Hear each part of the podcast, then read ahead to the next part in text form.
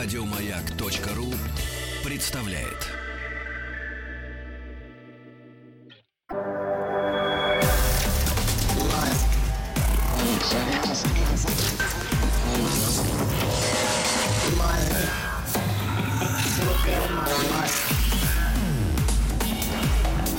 Объект 22. Мозг. Это «Объект-22», я Евгений Стаховский, и очередной сегодня даже не заплыв, сегодня какой-то забег такой, тем более, что м- планета большая, и перемещаться с точки в точку порой бывает э, неожиданно, бывает интереснее, чем, чем кажется на первый э, взгляд. И хорошо, что здесь уже Майя Галеева, этнограф, экскурсовод, путешественник, сотрудник Музея кочевой культуры. Майя, здравствуйте. Здравствуйте, Да, спасибо, что нашли на меня время сегодня.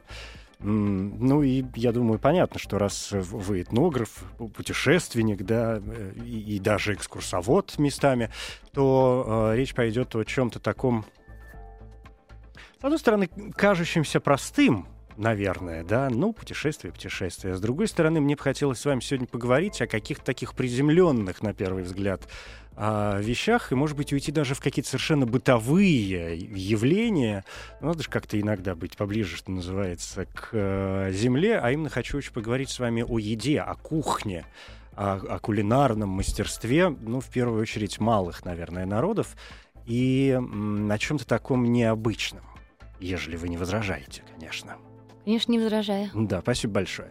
Но э, я знаю, что вы в первую очередь э, занимаетесь кочевыми народами, да? Совершенно верно, и Евгений. в ваших путешествиях посещаете те или иные места, и, видимо, очень различные места, потому что если это кочевые народы, значит, они перемещаются с места на место, и, может быть, от этого порой э, зависит их образ жизни, который м, в момент перемещения тоже может э, меняться, да?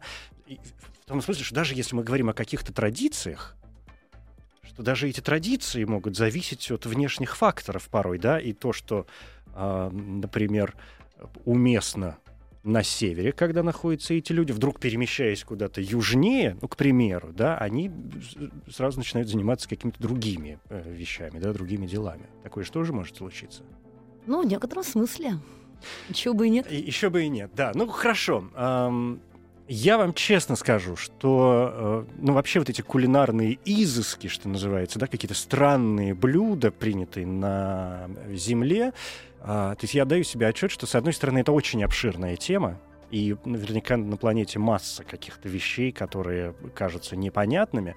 С другой стороны, я опять же отдаю себе отчет, что говоря о чем-то таком изысканном и необычном, да, вот здесь есть какая-то загвоздка, потому что то, что необычно для одного, вполне себе стандартная, обычная вещь для другого. И если говорить о, ну, ну я не знаю, если говорить обо мне, о, о жителе, например, Москвы, то и человеке, который там тоже где-то путешествовал и смотрит какие-то передачи по телевидению про путешествия, ну, в общем, там поедание каких-нибудь змей, кузнечиков и чего-нибудь такого, ну, уже как бы и бог с О, ним. это еще далеко не это самое ерунда. экзотичное, я это думаю. уже все, это скукота. О чем мы можем поговорить? Да, это вообще скучно, про это все знают, и, и бог с ним совсем. Так вот я вам признаюсь еще в одной вещи в начале нашего разговора, что м, самые, когда я вспоминал какие-то странные необычные блюда, которые произвели, скажем, на меня в впечатление некоторые, это были... Это был хакарл, а, протухшее мясо акулы, да, в Исландии э, принято. Это был лютый фиск, вот эта вот рыба, э, вымоченная в э, растворе каустической соды, то есть в, щё- в, щелочи в какой-то, там березовая какая-то зола присутствует. Ну, в общем, все это какой-то ужас э, и, и кошмар. И в свое время меня очень не то чтобы удивили, но какое-то вызвали такое приятное, знаете, чувство необычное, восхищение э, жареные ежи у, у- у некоторых цыганских э, на- народностей, да, думаю, что не все цыгане этим пользуются, потому что людей много, и они тоже живут в очень разных местах. Ежей мало. А ежей мало, опять же, да. Но вот жареный ежик в этом есть какая что такое умили- умилительное, извините уж. Да простят меня вегетарианцы, да, и борцы с, э, за, э, за, за права животных. Но я думаю, что вам-то есть чем нас удивить. И первый вопрос будет очень простой. Когда мы говорим вообще, раз уж вы специалист по кочевым народам, кочевые народы — это кто, например? О, на Земле видимо-невидимо кочевых народов. Это понятно. А, как а, мы с вами уже говорили, я работаю в Музее кочевой культуры в Москве. И у нас а, в музее представлены народы а, самые разные, из самых разных уголков нашей планеты, начиная от Крайнего Севера и заканчивая экватором. А, Если говорить о народах Крайнего Севера, то это прежде всего ханты, ненцы, народы полуострова Ямал, кочевые народы, оленеводческие народы. Это чукчи. Ну, где живут чукчи? э, На Название говорит э, само за себя. А, Но к народам Крайнего Севера относятся не только народы тундры. Скажем, некоторые народы Южной Сибири, такие как твинцы, тоджинцы, сайоты, тафалары, это тоже, э, как ни странно, народы Крайнего Севера, хотя живут они к югу от Москвы. Или же народы, живущие, скажем, где-нибудь на острове Сахалин или э, в низовье Хамура. Но у нас м, м, на музее есть не только народы Крайнего Севера, у нас э, представлены народы э, степи, э, пустыни, скажем, пустыни Сахара в Африке, Синайской пустыни. Про которых вы тоже, видимо, кое-что знаете. Про них я тоже Кстати, могу кое-чего рассказать. Да, ну вот это, кстати, представлен- может быть интересно, да, вот эти народы, э, живущие в засушливых, да, на пустынных э, территориях, им же тоже надо как-то решать проблему питания, и их подход к этому делу наверняка может довольно сильно отличаться от людей, которые живут в вечной мерзлоте, в каких-то вечных снегах, да. Вы, кстати, сказали о чукчах. Я вспомнил сейчас э, одну вещь, одна моя знакомая, которая из Чукотки, она такая чук- чукчанка по э, происхождению, давно живет, правда, уже в, в- в- в Петербурге, она мне как-то рассказывала, что одно из, э, ну, что называется, национальных таких э, чукотских блюд — это, как бы это правильно сказать, перегнившая кровь э, оленей. Ну, перегнившее, мне кажется, слишком сильно что, что сказано. такое? Правда, это блюдо я пробовала скорее на Ямале. А, собственно, с этого блюда и началось наше знакомство с этим регионом. Если эм, у нас есть время, могу историю рассказать. Да, пожалуйста. В первый раз, когда мы э, с сотрудниками нашего музея, с моими коллегами отправились на Ямал, это было в 2005 году, мы толком ничего не знали о местных жителях, о хантах, о ненцах, и даже не знали, где их искать. Чудом мы разыскали небольшое стойбище оленеводов, а, благо добрые люди э, нашу несчастную команду, едва не замерзшую в снегах, тундры подобрали и подбросили на снегоходе. И вот, конечно, нас пригласили в чум. Хозяйка по обычаю встретила нас горячим чаем. Мы выпили одну чашечку, другую, третью. Но разговор, чувствуем, не клеится. Потому что э, хозяйка говорит лишь два слова «чай пейте, пейте чай» и так до бесконечности. Мужчины сидят на своей мужской половине в чуме, беседуют на своем языке о чем-то своем и не обращают на нас никакого внимания. Правда, среди мужчин был один. Молодой парень, одетый в камуфляжную сорочку. Сорочка это э, такая верхняя рубашка, которая одевается поверх шубы мальцы. И Поверх шубы. поверх шубы, Мгм. чтобы не прилипал снег, чтобы эм, малец не промокала. И м, этот парень сидел и как-то нехорошо на нас смотрел, как-то по-волчьи косился. Оказывается, он недавно служил в армии м, в Центральной России, и, видимо, чем-то его там обидели, поэтому русские пришлись ему не по душе. И вот он смотрел на нас, смотрел, мы уже чувствуем, что, наверное, нам пора уходить, потому что хозяева скоро нам начнут намекать, что погостили и хватит. Но он неожиданно нас выручил. Потому что когда очередной раз его мама, хозяйка Чума, налила нам чаю, он сказал, «Мать, ну что ты поешь наших гостей все чаем да чаем? Налей-ка им лучше крови. Посмотрим, что они на это скажут». Видимо, он хотел нас проверить, может быть, как-то испугать, испытать. Но его матушка, несмотря на приколный возраст, словно ласточка подскочила и побежала скорее-скорее на женскую сторону. Там над входом висел желудок оленя, наполненный оленей кровью. У ненцев и у хантов тоже есть такое блюдо – квашеная оленья кровь. Блюдо не столько портится, сколько при помощи ферментов, находящихся в желудке оленя, где она хранится, а, перерабатывается для того, чтобы оленю кровь легче было переварить. И вот а, в этой семье тоже э, желудок оленя, наполненный оленей кровью, висел на женской стороне. А, Хозяйка Чума налила нам огромную чашу, целую миску, наверное, этой крови и подала. Нас было трое. Первым а, отпил а, глава нашей экспедиции отпил немного, а, наверное, четверть чашки, если не меньше. Остальное протянул нам. Сказал, ребята, ну это же такое экзотическое блюдо, вы же хотите попробовать? И мы сидим, смотрим на эту темно-багровую, даже не жидкость, скорее на темно-багровое желе. Желе, да, густая очень. холодная, потому что у входа в чум достаточно прохладно. Тепло печи туда не доходит.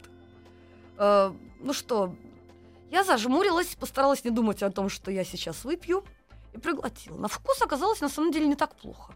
Это действительно что-то желеобразное, скорее похожее на холодец. Э, несколько слоноватое на вкус, отдающее железом.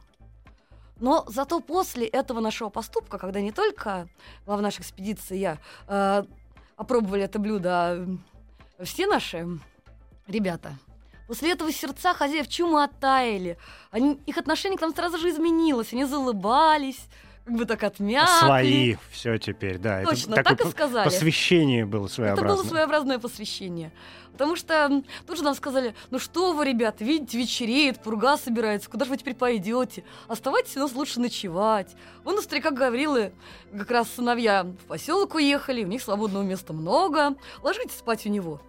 А мы же так и планировали, что мы пойдем в стойбище, обоснуемся там на денечек другой, порасспрашиваем людей об их укладе жизни, позаписываем, может быть, приобретем какие-то экспонаты.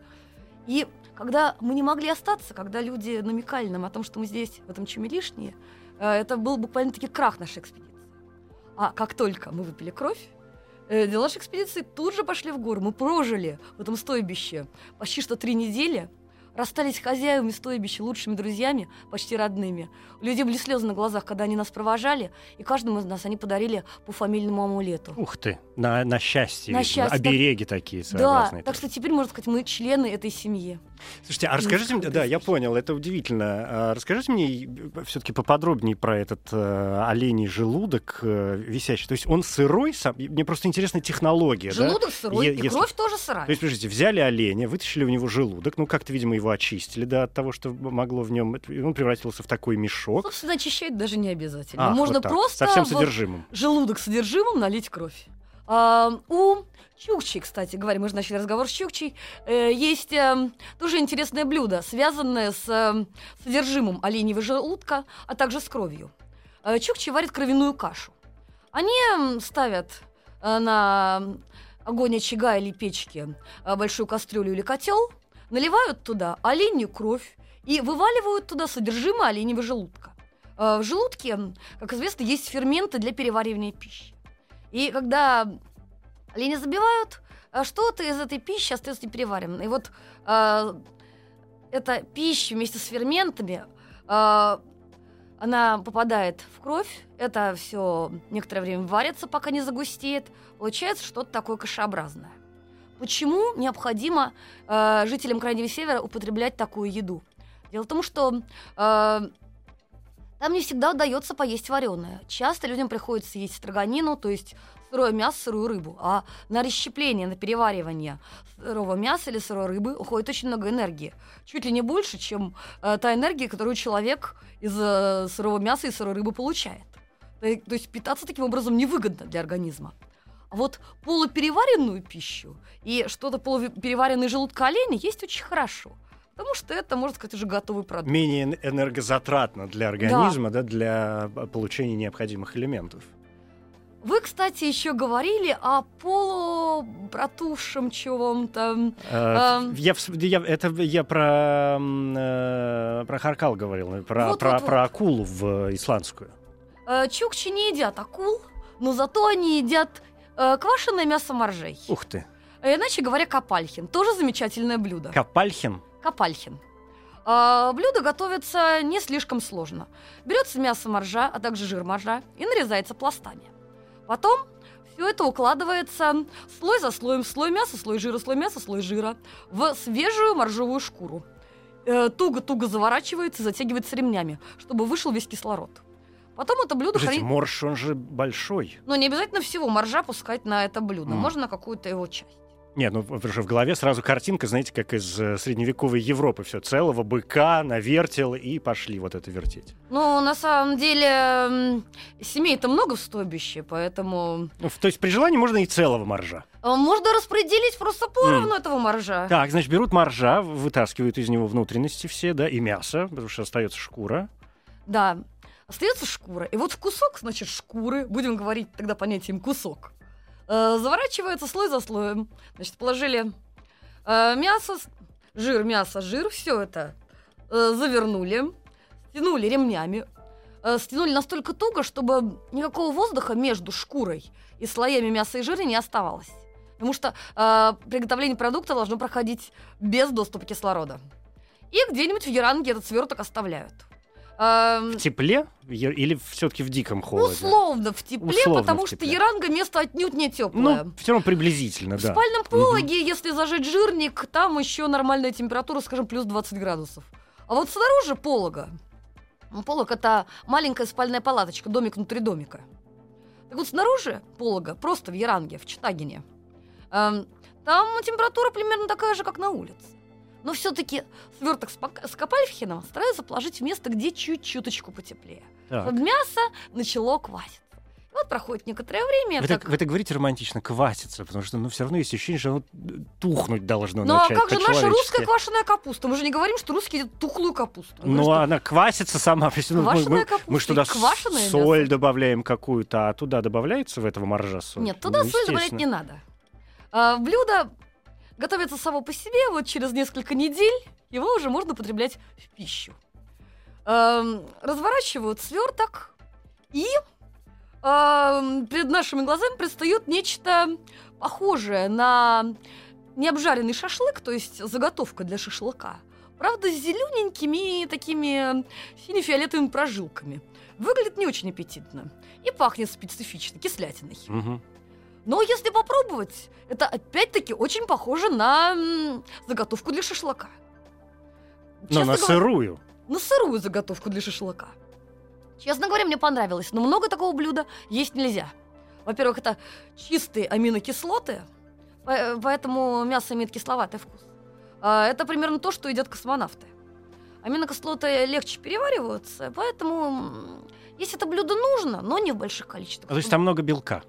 Белка много. Мгм. Но если съесть копалькин большим количеством, то даже у чукчи, привыкшего к э, таким блюдам, расстроится живот. А с чем придется справляться каким-то другим способом? Я, вы сейчас... О, это удивительная, конечно, вещь, как это все выглядит и, главное, пахнет. Очень э, живописно прозвучало. Я вспомнил тут про одно блюдо, которое, вот вы сейчас рассказали про моржа, я вспомнил несколько другую такую э, традицию, тоже связанную с э, народами, которые проживают, в общем, в арктических широтах, где-то там на Чукотке, на... э, и даже уходя в Гренландию, то есть мы говорим, да, о Северной Америке, но э, давайте сейчас чайку немножко для аппетита и продолжим.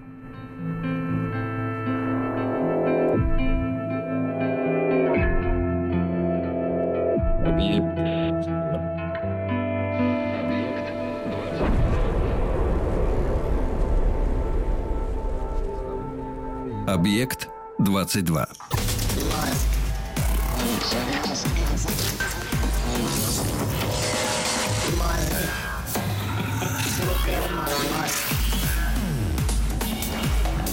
Объект 22. Мозг.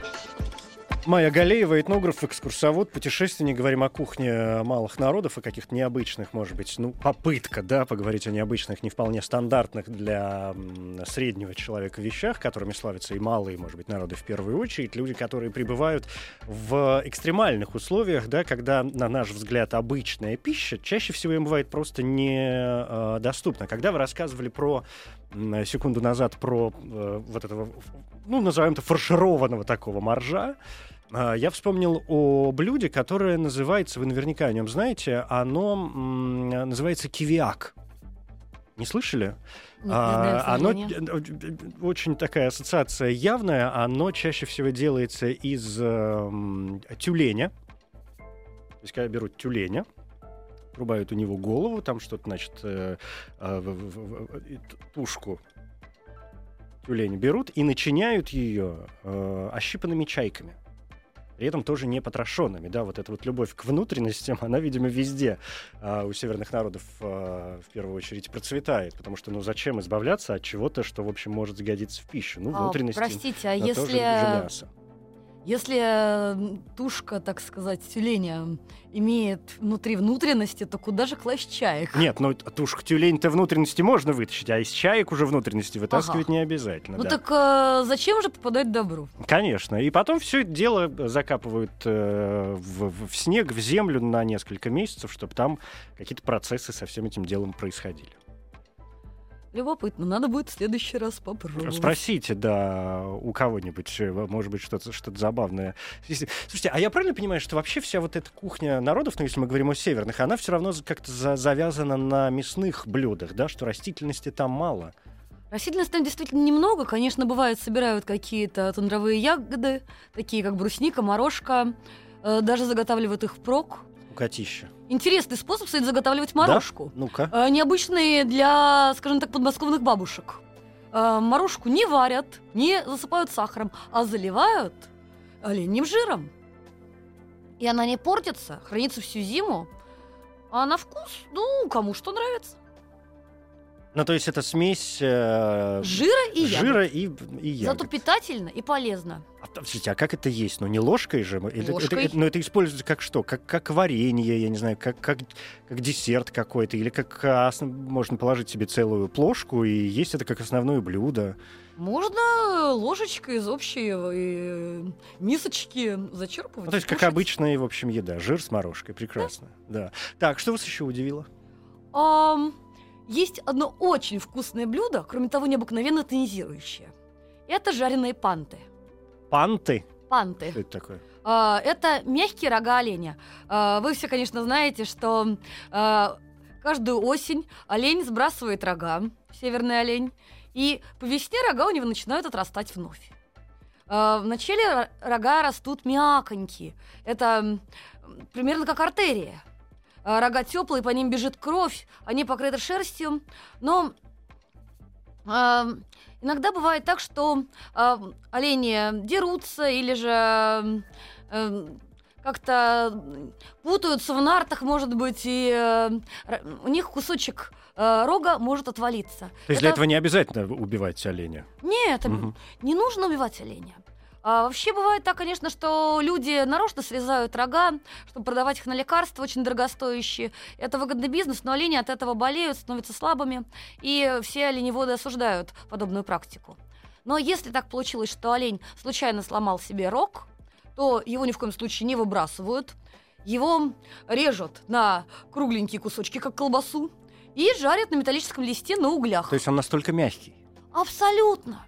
А, ну, иногда внутри уже к концу сезона э, появляются хрящики, но опять-таки несъедобные. Очень вкусно, а главное, тонизирует лучше любого кофе или, или энергетического напитка. Всю ночь будешь не спать, бегать как заведенный, за оленями и от оленей. Вот так, замечательное блюдо. А есть в этом во всем? Понятно, что у очень многих народов вообще, да, на Земле часто бывает так, что э, приемы, например, пищи или изготовление тех или иных блюд связаны еще и с э, не просто м, ну, подкреплением собственных сил, да, а связаны с некоторыми ритуальными, да, или мистическими, может быть, э, действиями. Ну, я не знаю, ну, как у нас бывает, да, там все, салат оливье ассоциируется с Новым годом, понятно, что его можно есть, по идее, каждый день, но все равно, вроде как Новый год без салата оливье не пойдет.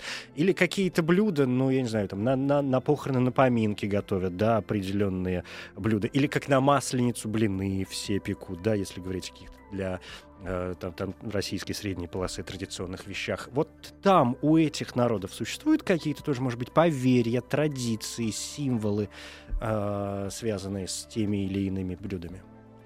О, сколько угодно на самом деле. Ну, э, например, есть э, замечательный праздник молодого оленя на Чукотке. Его отмечают где-то в апреле, когда рождается первый молоденький олененочек. И тогда прошлогоднего оленя забивают, вынимают из него желудок. А, Это олень непростой, это олень жертвенный, поэтому люди не имеют права прикасаться к мясу, пока они оленей кровью не покропят духом, не накормят духов. предков, не накормят духов То местности. есть это жертвоприношение. Это такое. жертвоприношение, но мясо все равно достается людям. А еще людям достается то, что содержится в желудке оленя. Весной уже появляется первая растительность, робкая, которую олени щиплют. Им у них поэтому в желудке находится такая салатовая, ярко-ярко салатовая кашица. А, люди скрывают желудок оленя, вынимают эту напоминающую по цвету и по консистенции васаби кашицу и лепят из нее фигурки оленей. А, Эти фигурки занимают э, немаловажное место в празднестве. Они символизируют новорожденных оленят. Но люди в конце праздника эти фигурки тоже съедают. Сначала травку съел олень, потом травка переваривалась, переваривалась, но не допереварилась, а потом это доели люди. То есть, э, что вроде как мы получаем энергию, силу, да, и питание оленя, которое, ну, в общем, наверное, священное животное для некоторых народов. Конечно, олень для любого жителя Крайнего Севера это святое. Но мне бы еще хотелось рассказать про э, ритуальное блюдо хантов. Мгм. Ханты э, верят, что они ведут свой род от медведя. Они называют медведя нередко старшим братом. Эм, ну, в общем-то, это очень мудро. А Вообще называть животных старшими братьями, потому что э, ни для кого не секрет, что животные появились на свете раньше людей. И по обычаю, каждую весну, где-то в начале марта, нужно старшего брата медведя приглашать в гости. Вот как бы вы пригласили медведя в гости? С трудом, честно говоря. А ханты нашли прекрасное решение этой проблемы. Самые-самые храбрые, самые-самые ловкие мужчины отправляются в лес и ищут э, медвежью берлогу.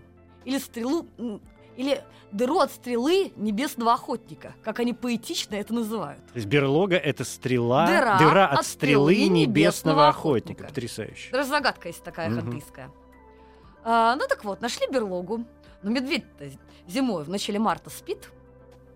А, чтобы как-то старшего брата пригласить, нужно его разбудить. Поэтому мужчины берут длинные палки или рогатины и давай в берлоге шуровать. Медведь просыпается, естественно, недоволен, что его побеспокоили. Вылезает хмурый, гневный и бросается на охотников. Тут самый меткий стреляет ему прямо в сердце. Э, Потому что сейчас стреляют из э, мелкокалиберных ружей, и если не в сердце, то это медведя только разозлит. Все-таки из ружей. Это не какие-то стрелы там или рогатина. Нет, а- это... Я говорю о современной традиции. Ну, то есть у них есть уже огнестрельное оружие, да, это более-менее... Конечно, Мгм. уже и чукчи давно на китов с э, гарпунными пушками и ружьями ходят. И хант на медведей тоже Да, хорошо, так. Ну так вот, э, стреляют медведю прямо в сердце. Медведь падает замертво. Тут охотник, который стрелял, подходит к медведю и говорит, «Мой старший брат, какое несчастье приключилось с тобой! Что же это? Это не моя пуля убила тебя, это пуля русского охотника убила тебя». Таким образом, хитрый охотник переводит гнев духа медведя с себя на некого русского охотника. А, Для хантов это считается вполне правильным, э, ничего не предосудительным, потому что сколько лет, начиная века там э, 16 русские купцы и миссионеры и все, кому не лень, приезжая из э, э, того, что мы подразумеваем под Россией центральной, приезжали на север и обманывали наивных оленеводов. Ну, что- да, вопросы завоевания в Сибири всем нам хорошо известны исторически, Ну вот. да. Малоприятная история, скажем прямо. А, Одним словом, а, не грех перевести гнев медведя с себя на некого русского. К тому же русские далеко, может быть, дух медведя до них и не доберется. В общем, э, охотник своего старшего брата жалеет, а потом другие охотники привязывают его к длинному шесту и тащат стойбище. Пока медведя тащат стойбище, мужчине п- поют особую песню, воронью песню, смысл которой примерно такой. Кра-кра-кра. Это не люди несут тебя, старший брат, в свое стойбище, это вороны несут тебя в свое гнездо.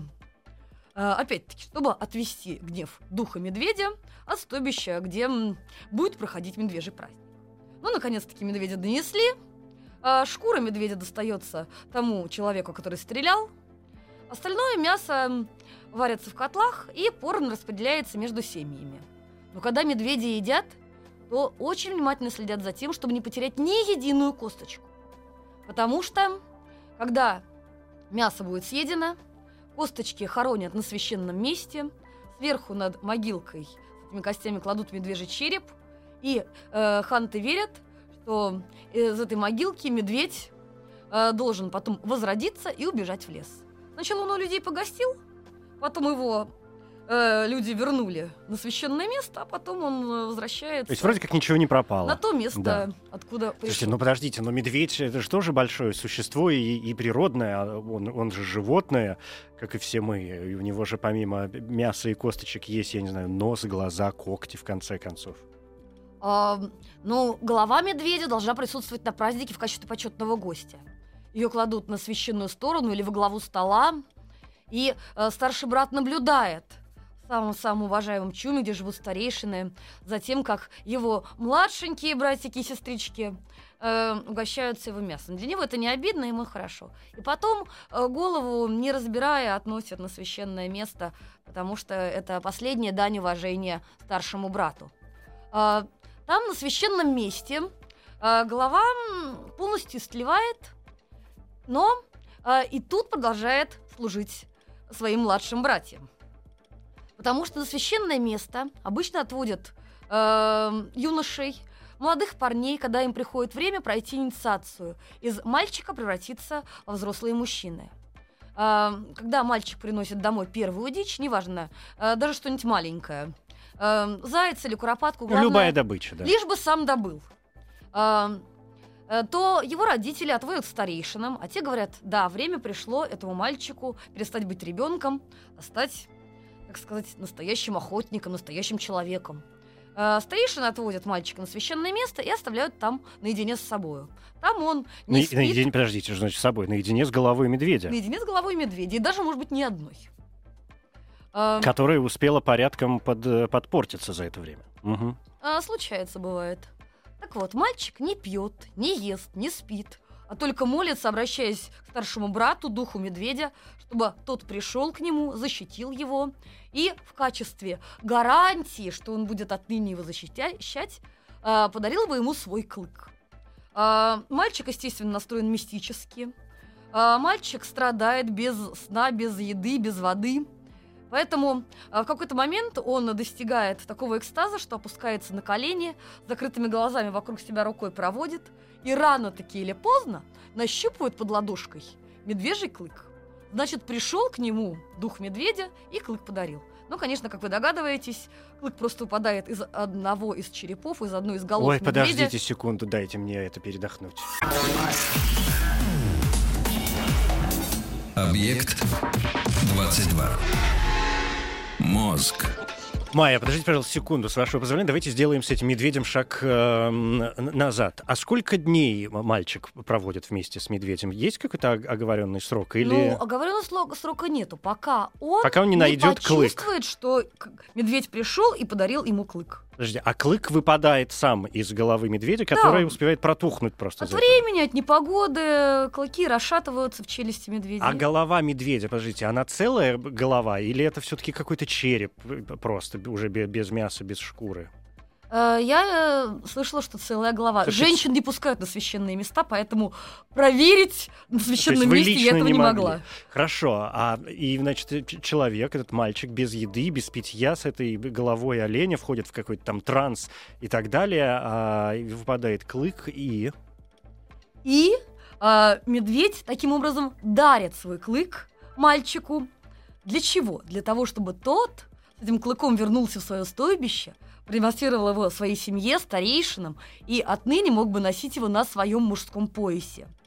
А, мальчишкам до этой инициации нельзя носить а, медвежий клык на поясе. Но после прохождения, когда клык а, уже личный этого молодого человека, то он вешает на цепочке клык к своему поясу, и а, за этим человеком, за этим юношей начинает ходить незримый дух медведя, который охраняет э, этого человека от всяких напастей. Если одного медведя недостаточно, если все равно с человеком происходят всякие несчастья, он оказывается на грани жизни и смерти, то он имеет право повесить себе на пояс еще один или несколько клыков без прохождения ин- инициации дополнительно. Удивительно. Подожди, а голову-то медведя мальчик съедает все-таки, пока, пока он там в в трансе случае. Ну, мало ли, может, Не, надо, не, может, чем-то питаться? Не, не стоит прикасаться, все, медведь должен быть упокоен на священном месте. И э, как бы это уже не дело людей, это Наверняка же бывали случаи, когда человек от голода мог покуситься на святое. э, только не на севере. Там верования очень сильны, к ним относятся в высшей мере серьезно, очень уважают э, старших братьев э, в любом их проявлении, будь то медведи или киты или олени. И ни в коем случае нельзя совершать никакого святотатства. Да, понятно. У нас есть еще несколько э, минут. Мы так вскользь с вами вспомнили о том, что народы, понятно, бывают северные, вот эти зимние, да, где снег, зима и определенные животные. Но как-то мы действительно упомянули немножко о пустынях. Вы что-то об этом знаете, чем, э, чем там люди промышляют и э, находят себе какое-то пропитание. Я просто помню, что в свое время меня как-то впечатлила одна история. Она, в общем, вполне, как мне кажется, сегодня стандартная, но в, в каком-то таком детстве я, я подумал, ну, то есть мне прям даже захотелось э, не- и посмотреть на это, и э, попробовать, когда смесью... Ну, это какие-то южные народы, я уже не помню точно, где это делают, когда, см- видимо, где-то в Азии, где растет рис нормальный, когда смешивают рис даже с яйцами, всем этим делом э, фаршируют курицу, потом, значит, эту курицу запихивают в овцу, и уже вот эту овцу запихивают в верблюда. Прям как сказки про Кощея Да, да, да, и запихивают в верблюда, и уже, в общем, вот этот, бог знает чем, фаршированный целый э, верблюд, он представляет собой вот это мощное большое э, блюдо. А, ну, кухня жителей пустыни, например, пустыни Сахара, э, куда более аскетичная. Ну, А, понятно. Во-первых, а, там ничего не растет. Во-вторых, у людей э, недостаточно воды, э, даже для того, чтобы напиться, не то чтобы для того, чтобы промыть э, тушу и как-то ее начинить эм, чем-то другим. Но вот, наверное, из самых забавных блюд, которые едят, э, скажем, туареги, жители Центральной Сахары, это кузнечики. Нет, вообще-то много кто ест кузнечиков. Но туареги считают, что для них кузнечики это благословение. А, особенно саранча, крупные кузнечики. Вот все народы считают, что саранча это ужасная напасть. Прилетают, съедают оазисы, посевы, ужас, что творят. А туареги считают, что прилет саранчи, это просто божья благодать. Тогда раскладывают полотнище ткани по всей пустыне. А, Саранча а, под утро, когда выпадает сильная роса, прибитая росой, оказывается на этих полотнищах. А, Люди собирают с полотнища эту саранчу и м, а, в друшлачке ее жарят на- над огнем. Блюдо готово, без всякого масла, без всякой соли. А, Туарегов за это называют акринофаги, то есть насекомоядные. Я, правда, как-то раз э, в Ливии, перед самой Ливийской войной мы там были, э, поймала вот такого кузнечика, сантиметров 10 длиной, принесла нашему проводнику, молодому туарегу Ламину, и сказала, Ламин, смотри, как мне повезло, приготовь же мне его скорей. Я хочу попробовать. Юноша очень смутился, сказал, что э, лично он не ест кузнечиков. Возможно, традиция постепенно, к сожалению, уходит в прошлое. То есть вам так и не удалось попробовать этого кузнечика? Э, Я пробовала кузнечиков в Китае, но это другой рецепт приготовления с использованием большого количества масла и соевого соуса, где уже от самого вкуса еды ничего не остается. А в китайской кухне были какие-то блюда, которые вас крайне поразили, и которые, может быть, вы видели или просто слышали, но не э, рискнули их попробовать? Ой, чего так китайцы не Ну, едят? это понятно. Они едят воробьев, они едят морских коньков, они едят скорпионов. Причем э, мне очень нравится, как готовят скорпионов. Они кишмя кишат в каком-нибудь тазу живые. М, повар, уличный торговец, э, прокалывает одного из скорпионов палочкой и погружает его на палочке в кипящее масло с соевым соусом. Ну, как если картофель фри, да. да, если недостаточно хорошо погрузить скорпион, он еще жив. И нас как-то пытались так наколоть, пытались предложить э, полуживого скорпиона. Если бы мы не заметили, что он еще шевелится, он бы мог бы нас цапнуть, и, наверное, это закончилось не очень приятно. А, но, тем не менее, скорпионов есть приходилось. Скорпион лучше кузнечика на вкус, у него больше мяса. А, ну, много чего в Китае приходилось пробовать. Я не могу сказать, что я люблю китайскую кухню из-за того, что главная цель китайского повода, повара, как сами китайские повара это признают, сделать так, чтобы непонятно было, из чего оно приготовлено. Мгм. Такая традиция. Но о вкусах не спорят, как говорят англичане. А вообще у нас остается немножечко времени. Мне, наверное, хотелось чутку вернуться назад к народам Да, Крайнего давайте, Севера. Давайте. А, то, что меня больше всего трогает в кухне этих народов, то, что какое бы блюдо они ни готовили, ритуальное блюдо или повседневное, они всегда с большой благодарностью и очень трогательно, очень трепетно относятся к живому существу, которое отдало свою жизнь за э, то, чтобы утолить человеческий голод. Э, например, э, э, ничего не пропадает зря. Э, поймали кита. Из э, ребер кита делается каркас жилища. Из позвонков кита делаются стулья и столы. А, а поскольку кита чукчи считают еще и своим предком, то в, э, в благодарность китам, в память о них, чукчи со- с- соорудили еще знаменитую китовую аллею. Да, это, это удивительная вещь, и действительно очень знаменитая. Спасибо вам большое. Майя Галеева, этнограф, экскурсовод, путешественник, сотрудник Музея кочевой культуры. Понятно, что все успеть было невозможно, но некоторые интересные моменты, мне кажется, были. Кухня малых народов, в основном северных. Спасибо.